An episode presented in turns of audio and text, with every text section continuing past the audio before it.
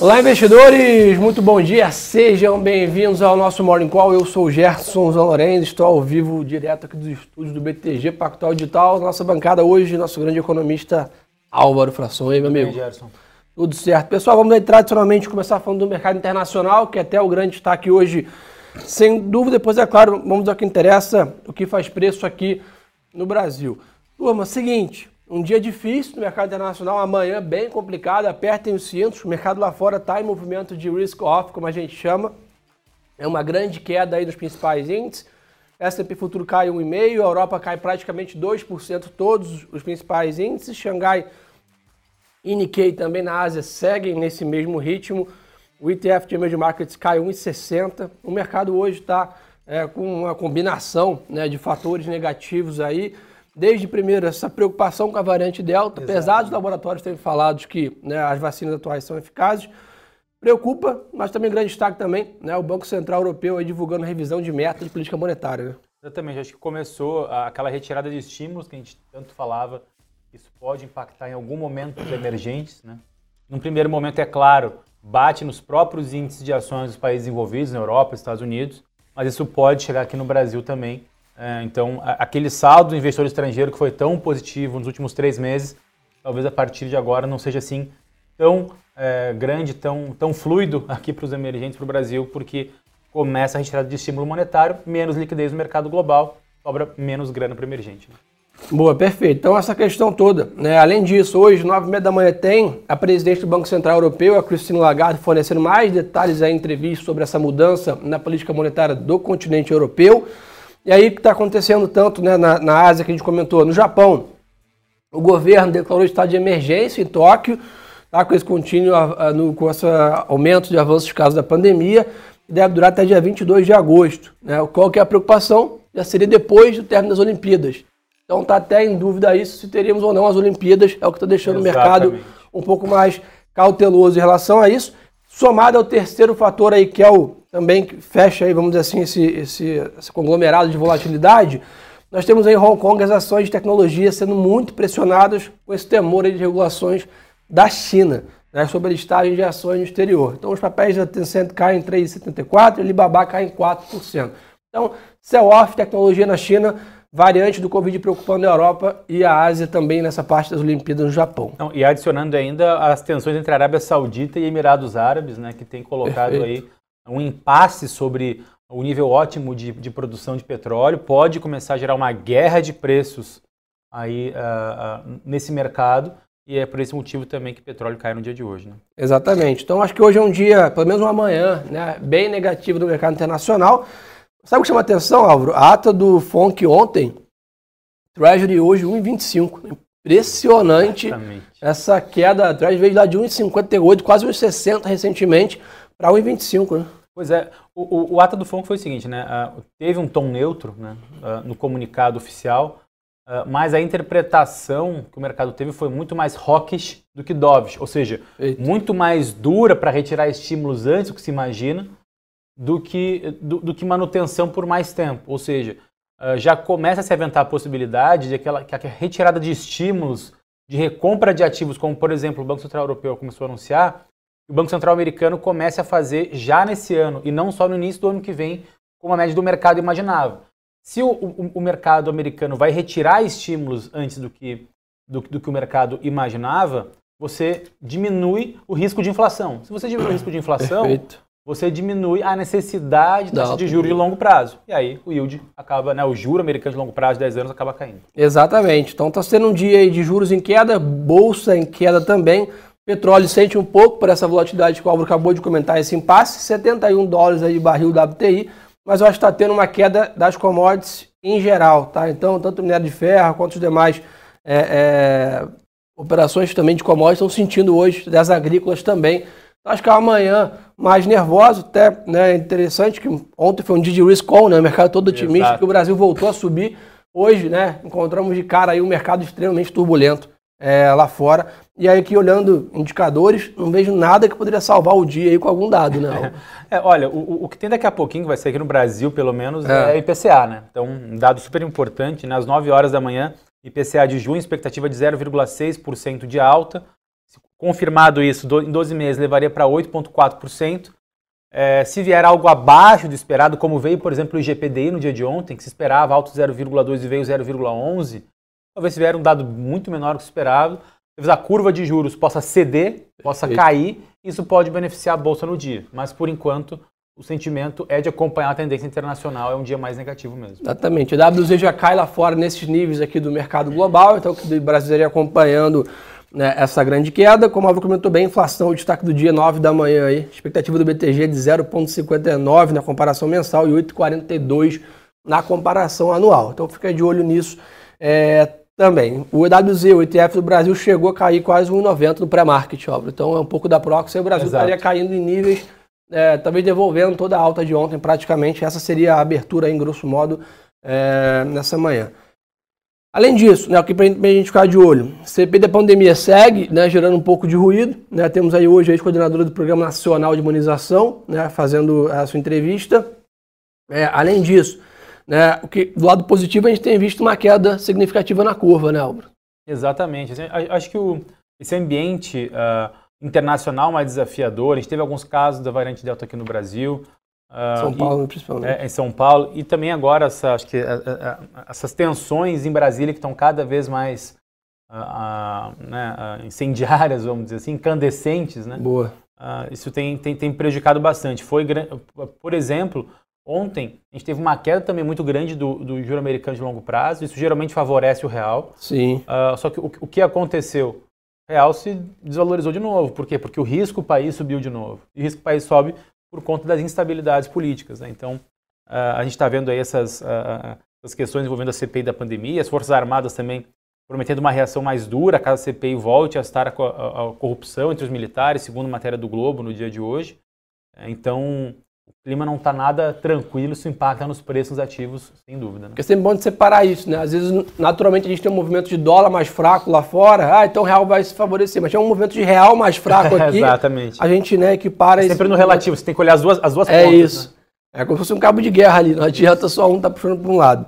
Então esse é um ponto importante. A compensação, o Brasil segue em ritmo forte de vacinação, né? acima de 1,2 milhão de doses, né? essa a média móvel de vacinação, que tudo indica aí seguindo firme para bater as projeções da TUI do Léo, né, de setembro, aí o Brasil está bem é, avançado na vacinação. Né? Exatamente. É, a gente tem aí nosso expectativas que na primeira dose, uh, pelo menos ali 75, 80% da população seja totalmente vacinada lá em, uh, em, em, outubro. É justamente quando acaba essa nova extensão do auxílio emergencial. Né? Então isso Perfeito. acho que é, é, o, é o, digamos assim, eu acho que é ali essa virada de setembro a outubro é, o, é um mês que a reabertura pode acontecer de uma forma mais forte mesmo aqui no Brasil. Boa, perfeito. Noticiário corporativo, tá? Vamos lá. Magalu comprou a, a Juni Marketing por valor não revelado. A TIM firmou parceria estratégica com uma subsidiária da Cogna né, para fazer uma questão de venda né, de parte educacional online. E o Grupo Pão de Açúcar confirmou um acordo com a Bildini sobre a locação de lojas. Então, um movimento também aí na parte de varejistas e mercados. É, outro ponto importante, ontem precificou a IPO da 300, né, 12,25 por ação, né, dados aí é, é, ainda de jornais, uma demanda muito forte, né, acho que o setor agro segue bombando aqui no Brasil, com muita demanda, e além disso também notícias de jornais aqui, o Traders Club visa captar aí mais de 700 milhões de reais do seu IPO, que também deve ser precificado nos próximos dias, temos Smart Fit, CBA, Desktop, vários IPOs rodando, né? Então acho que esse é um ponto importante, de, nos deixa animados, né? Felizes em ver o mercado brasileiro se desenvolvendo, né? Isso, isso, é muito interessante, né, Gerson? Porque é, mesmo toda essa instabilidade política, o empresário brasileiro está confiante no Brasil no longo prazo. Você, você captar em bolsa é mostrar sua confiança no país a longo prazo. Por quê? Porque os juros no Brasil a, a longo prazo estão baixos. Né? O juro de 10 anos do Brasil está em torno de 9% a gente for pegar ali em 2015, 2016, chegou a quase 20%.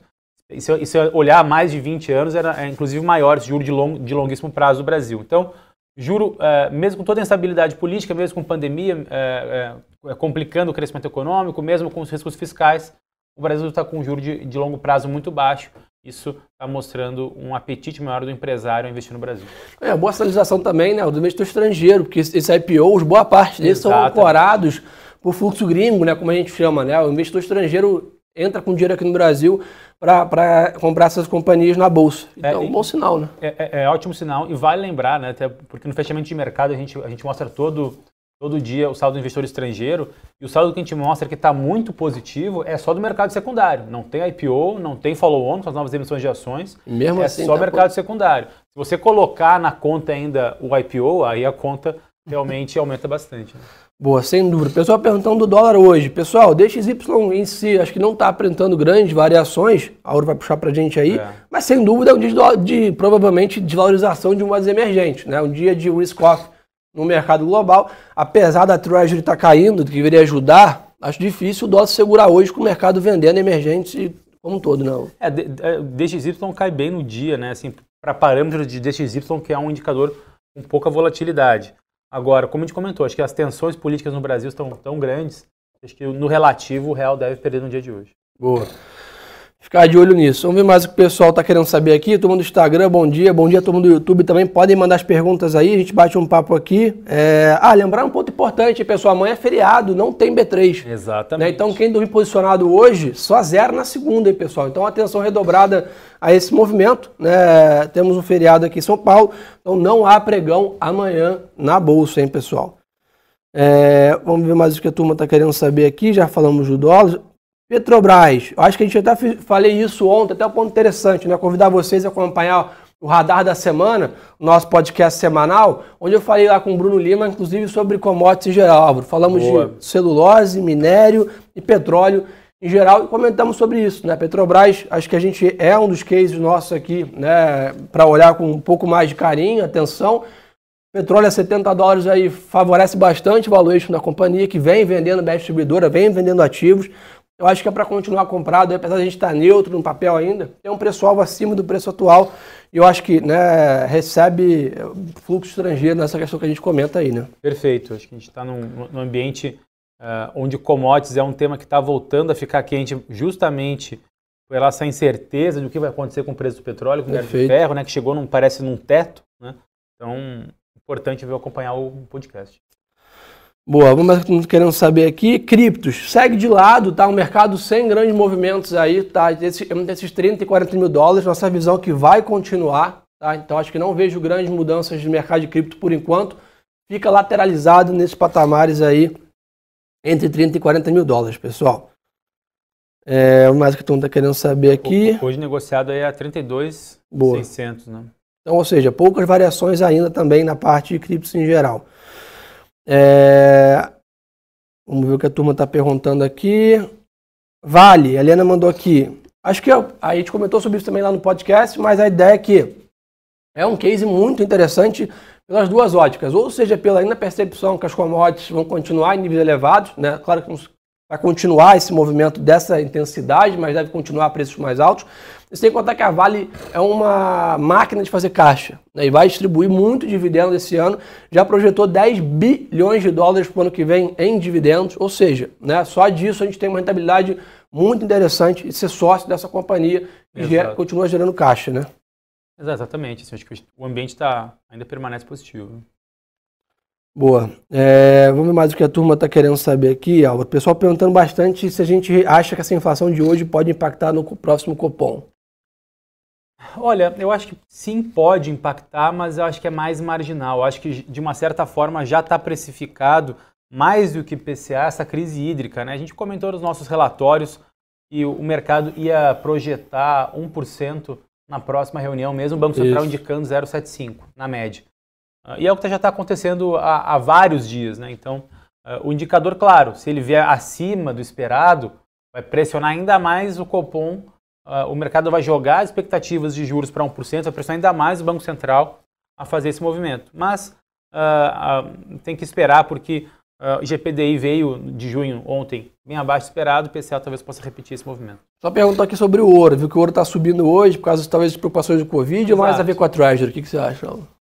É os dois, é os, é os dois movimentos, né? Porque o, tem essa, essa, correlação, digamos assim, negativa entre o preço do ouro e o juro real americano esperado a longo prazo. O juro real americano é o, o juro de 10 anos menos a, a, inflação implícita de 10 anos. Boa. Como o juro real, o, o juro de 10 anos nominal caiu muito, o juro real é, ficou mais negativo ainda do que estava. Aí o preço do ouro acaba subindo. Mas a tendência uh, acaba não sendo essa. Está no nosso relatório, se você for no nosso site de análises lá, na área do btgpactualdigital.com.br análise, na área de macroestratégia. Se você digitava ali ouro, nosso último relatório, a gente explica Boa. no detalhe essa tese.